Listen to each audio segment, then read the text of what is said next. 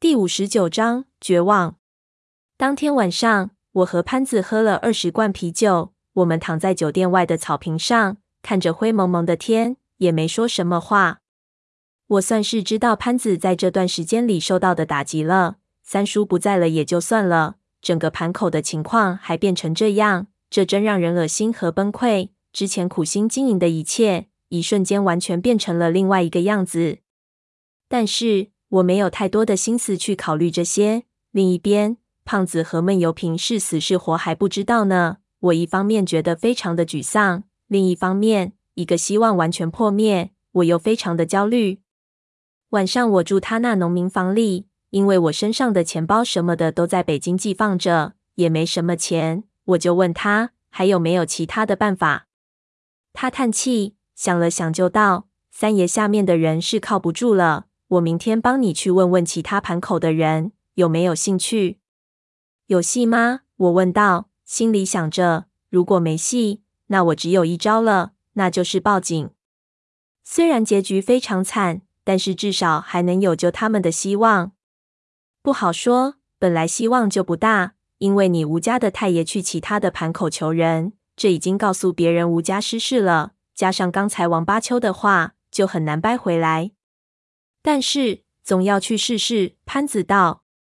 果然，第二天早上他就去了。中午的时候，他提着外卖回来，问他如何，他就苦笑摇头。我看到他的手臂上有很多的淤痕，就问他怎么了。他道：去另一个小盘口，正碰上王八秋的入，打了一架。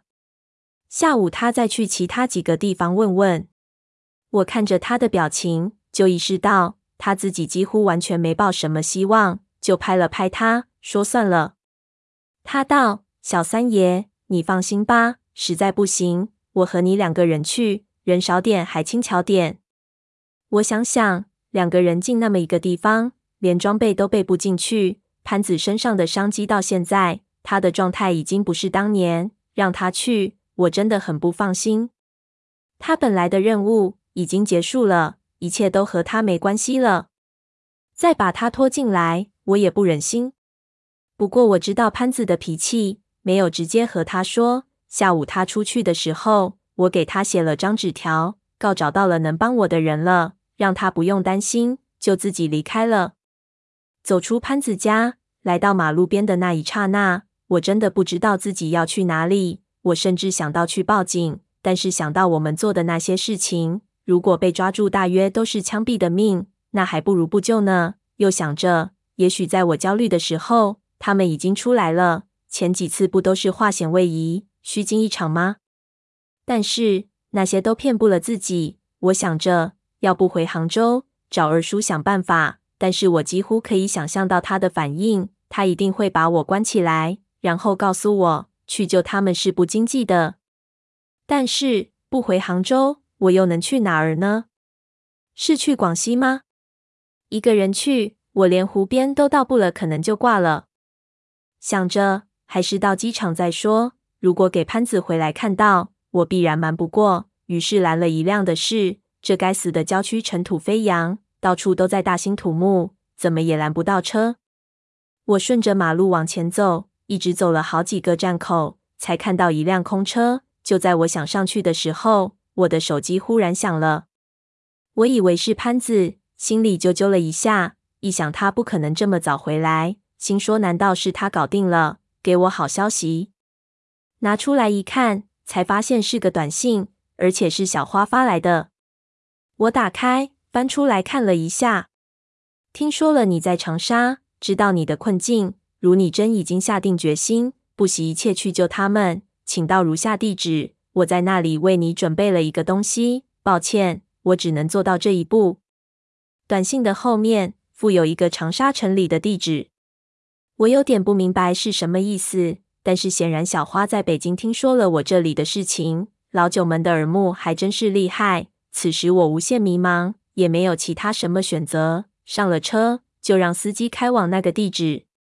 车很快就到了，那是一幢毫不起眼的住宅楼。十分的好找，我觉得有可能和之前成都那边一样，里面别有洞天。门敲开之后，发现屋里非常暗，从里面出现一干瘦干瘦的女人。第一眼我都几乎分不清楚她到底是男是女。她穿着很中式的衣服，问我找谁。我也不知道怎么说，就把小花的短信给她看。她就道：“花儿爷，明白了。”说着让我进去。一进屋，我就闻到一股剧烈的房间不通气的味道。屋子里非常干净，但是似乎很久没有开窗了，而且光线也非常的暗淡。我环视。发现这屋子一边放着一个巨大的化妆镜，然后四周竟然全部都是柜子，还有很多的好似发廊里的东西。我心说，这该不是一个暗娼吧？小花帮我的意思是让我随便找个暗娼爽爽忘记那些烦恼吗？那这暗娼也太奇特了吧！就见那女人从内屋拿出一只盒子，放到我面前。花儿爷给你的东西。这是一只月饼盒子大小，但是很薄的陶瓷盒子。我苦笑，把盒子小心翼翼的打开，一下就愣了。盒子里盛着锦缎，锦缎上放着薄薄的一层东西，乍一看很像是面皮。但是我仔细一看，就意识到那是一张人皮面具。